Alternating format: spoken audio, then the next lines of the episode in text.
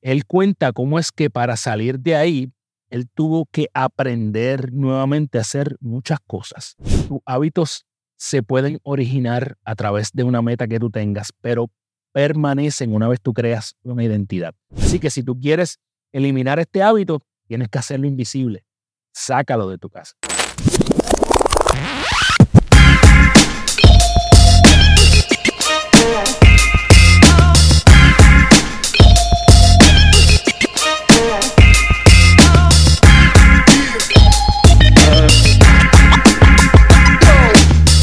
Libros con Prisa. Este es el lugar donde te resumo todos los libros que han impactado mi vida en menos de 20 minutos. Yo soy Carlos Figueroa, fundador de Gana Tu Día. Y si tú quieres aprender y simple y sencillamente no tienes tiempo para leer, este es el podcast para ti. Lo que siempre te advierto es que van a haber spoilers. Eh, si te gusta todo nuestro contenido, te invitamos a que te suscribas a tu plataforma favorita y compartas esto con alguien que tiene que escucharlo. El libro que te traigo hoy se llama Atomic Habits o Hábitos Atómicos. Obviamente, si es un libro de hábitos, la probabilidad de que yo lo haya leído es bastante alta. Definitivamente esto es un libro bien importante eh, para mí, para ganar tu día, pero no es mi libro favorito de hábitos. Mi libro favorito de hábitos es el papá de este y ese lo vamos a traer pronto. Eh, pero este libro eh, es muy poderoso para toda persona que esté buscando transformar su vida. Este libro empieza con la historia del autor y el autor era un aspirante a jugar béisbol, ¿verdad? Jugaba béisbol desde pequeñas edades, era, él juraba que iba a llegar a la grandes ligas, hasta que un día en medio de un juego recibió un batazo y ese batazo le fracturó la nariz y al mismo tiempo fue tan fuerte que eh, este, le causó una hemorragia, interna. Fue llevado de emergencia al hospital y el hombre lo tuvieron, le tuvieron que inducir una coma.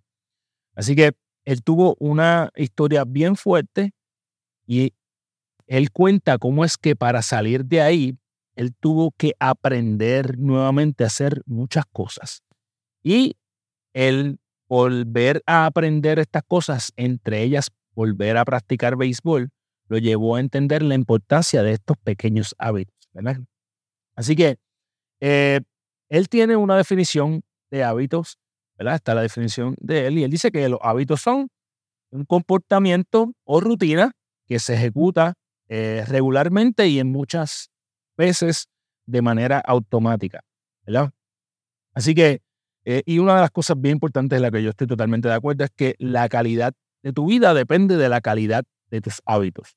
Eh, él fue entonces utilizando estos hábitos para, y cuenta cómo es que él se va convirtiendo en un gran escritor.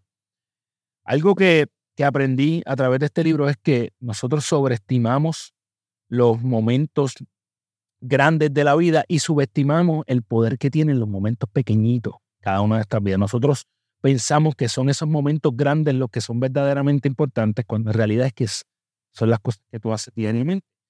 Y hay una matemática que dice que si tú mejoras un por ciento diariamente, al cabo de un año vas a ser 37% mejor de lo que eres hoy. ¿verdad? Esto es una, una fórmula que se utiliza con la fórmula de interés compuesto. No voy a hacer la matemática aquí, tú puedes buscar una calculadora y hacerla. sin embargo, si tú empeoras un por ciento diario, básicamente tu habilidad llega a ser Así que ahí que vemos la importancia y el compounding effect, ¿verdad? El efecto compuesto de nuestros hábitos y por qué es tan crucial que nosotros tengamos, eh, hagamos esto diariamente. Algo en lo que no estoy necesariamente de acuerdo con este libro es que él dice que te olvides de tus metas, que tus metas no son lo importante, eh, que te enfoques en los sistemas eh, que vas a crear y que esos sistemas son los que te van a llevar a cumplir las metas. Pero nosotros sabemos que el autor de este libro tiene metas, ¿verdad? Y él mismo habla de sus metas, así que para mí me parece un poquito contradictorio, pero eh, esto no le quita que el libro es una joya y que tiene mucha información valiosa. Así que em, él, él habla de cómo es que tus hábitos están basados en tu identidad, ¿verdad? Y, y que tú definitivamente primero tienes que identificar cuál es tu identidad. Ejemplo, mi hábito de, leer comenzó basado en una meta de leer más libros, pero mi hábito de leer al día de hoy está basado en que mi identidad es la de una persona que aprende diariamente.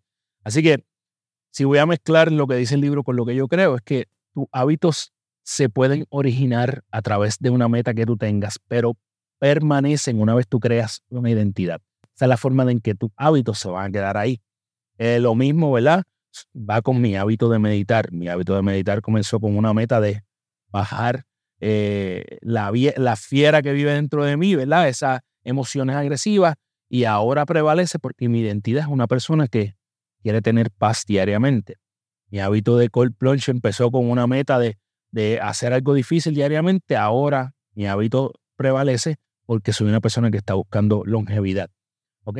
Así que si tú no cambias tu identidad, no vas a poder cambiar el outcome final, ¿verdad? Ese objetivo final que tú estás buscando.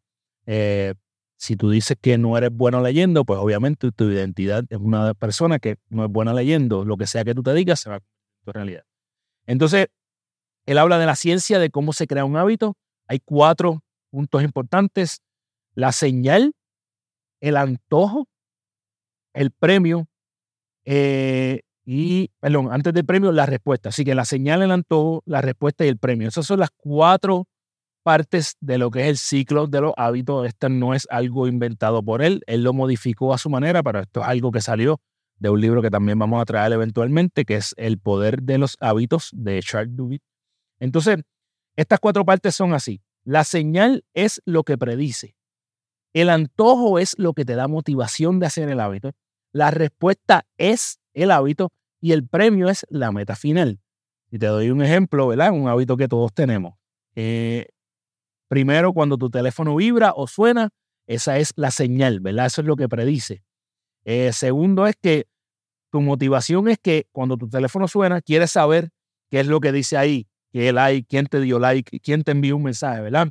El hábito, ¿cuál es? Coger el teléfono.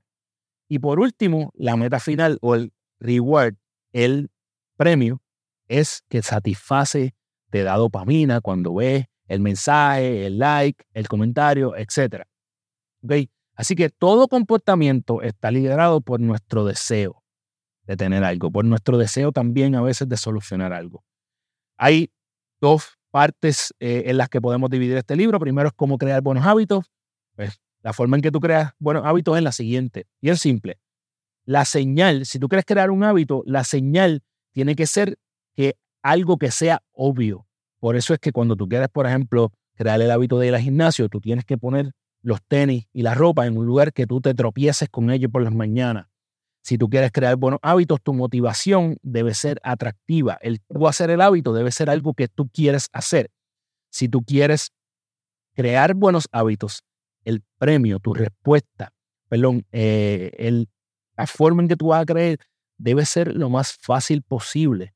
Así que tú debes eliminar la fricción entre tú y ese hábito. Y por último, el hábito debe ser algo que te satisfaga. Así que si tú quieres crear hábito, lo que sea que tú quieres hacer, haz algo que te cree satisfacción.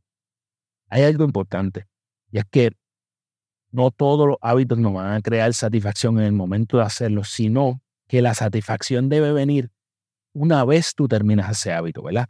Por eso es que, viendo el ejemplo de ejercicio, la satisfacción viene cuando tú terminas de hacer ejercicio. Ahí es que vienen todas estas hormonas y te hacen sentir bien. Por último, la segunda parte del libro debería decir cómo tú se debería tomar. En cómo tú romper con esos hábitos negativos. Y es lo opuesto, los mismos cuatro partes del hábito, ¿verdad? La señal, el antojo o motivación, eh, la respuesta y el premio eh, por hacer este hábito, ¿verdad? Cómo tú utilizas este ciclo de los hábitos para romper con los hábitos. Es la siguiente forma. Primero, la señal en lugar de hacerlo obvio, debes hacerlo invisible, debes eliminar esta señal. Eh, por eso, cuando vamos a tratar de comer bien en nuestra casa, para tú evitar la señal, la señal, si tú ves el pan ahí, ¿qué va a pasar? Lo vas a querer comer, esa es la señal, ¿verdad? Así que si tú quieres eliminar este hábito, tienes que hacerlo invisible. Sácalo de tu casa. Eh, si tú quieres eliminar la motivación, tienes que hacerlo inatractivo. Eh, ¿Cómo tú incrementas el, que se, el que se sienta mal? En mi caso, hacerlo inatractivo implica buscar todo lo negativo que tiene el hacer esto. El comer azúcar, para mí, yo lo estoy buscando hacer cada vez más inatractivo y yo busco información de cómo el azúcar me afecta, cómo el azúcar eh, contribuye al Alzheimer, a la diabetes, a la enfermedad del corazón, a tener poca memoria, etcétera, etcétera, etcétera. Es una adicción. Así que hacer esto inatractivo a mí me aleja del querer azúcar en cualquiera de sus formas. Lo próximo es que la respuesta, ¿verdad? Que es, en fin, la acción. Tú debes hacerla difícil. ¿Cómo tú haces que ese hábito sea bien difícil de hacer? ¿Cómo tú lo alejas? ¿Cómo tú lo haces que tengas que pasar trabajo para hacerlo? Esta es la forma en que tú rompes con esos hábitos eh, negativos. Y por último, el premio, pues obviamente debes hacer lo que te provoque insatisfacción. Eh, algunos, en mi caso, que fui fumador por mucho tiempo, el medicamento que yo utilicé para salir de este hábito me provocaba que el cigarrillo no supiera bien. Así que definitivamente era bien insatisfactorio para mí. Eh, lo que sí es que lo primero que tú debes hacer es evaluar cuáles son todos tus hábitos. ¿Cuáles son los hábitos que tú haces diariamente en todos los aspectos de tu vida? Eso es algo que tú debes ir evaluando ya para tú identificar cuáles son buenos y cuáles, o en lugar de decir buenos o malos, ¿verdad? ¿Cuáles son los que te alejan de lo que tú quieres y cuáles son los que te acercan? Eh, este libro te habla de cómo tú puedes apalancarte en hábitos, cómo tú puedes utilizar hábitos que tú tienes para que sean la señal de otro hábito. Así fue que yo creé mi hábito de meditar. Yo me apalanqué en hábitos que yo hacía. Yo todos los días me lavo los dientes, ¿verdad? Y luego de lavarme los dientes iba a hacer ejercicio. Así que entre medio de esos dos hábitos yo creé el hábito de meditar. Y lo que hice fue apalancarme en hábitos que ya tenía para crear uno nuevo. Por último, él te recomienda que vayas por fase, básicamente que empieces poco a poco. Y obviamente yo también. A veces tratamos de hacer lo que no hemos hecho en un año, lo queremos hacer en 30 minutos. Empieza poco a poco. Lo que dije al principio es lo que se sostiene, el compounding effect, el efecto compuesto de los hábitos. al final del día, lo que va a hacer la diferencia entre que tú seas la persona que quieres ser. Así que enfócate en la consistencia diaria, no en la cantidad. La frecuencia es lo que realmente importa. Las tres cosas más importantes de este libro para mí es que tus hábitos definitivamente definen tu vida, así que evalúalo. Tienes que evaluar cuáles son tus hábitos y haz una bitácora de tu día, qué es lo que tú haces diariamente. Segundo, si tú quieres eh, crear hábitos positivos, hazlo fácil. Hazlo divertido y hazlo obvio. Que esté ahí al frente tuyo, que sea imposible que tú no lo veas, que tengas que pasarle por encima para poder seguir con tu día. Si quieres crear eh, o bloquear hábitos, quieres sacar hábitos negativos de tu vida, pues hazlo opuesto. Elimina, para eliminar hábitos, tienes que hacerlo difícil, tienes que hacerlo invisible, tienes que hacerlo insatisfactorio. La cita que más me gusta de este libro, eh, él empieza con ella y dice, para escribir un gran libro primero tienes que convertirte ese libro.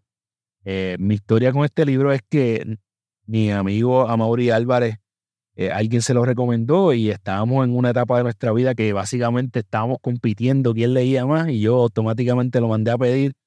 Eh, resultó ser que el hábito, el, el, libro de Atomic Habits cambió nuestro destino, lo utilizamos mucho al comienzo de Gana tu Día.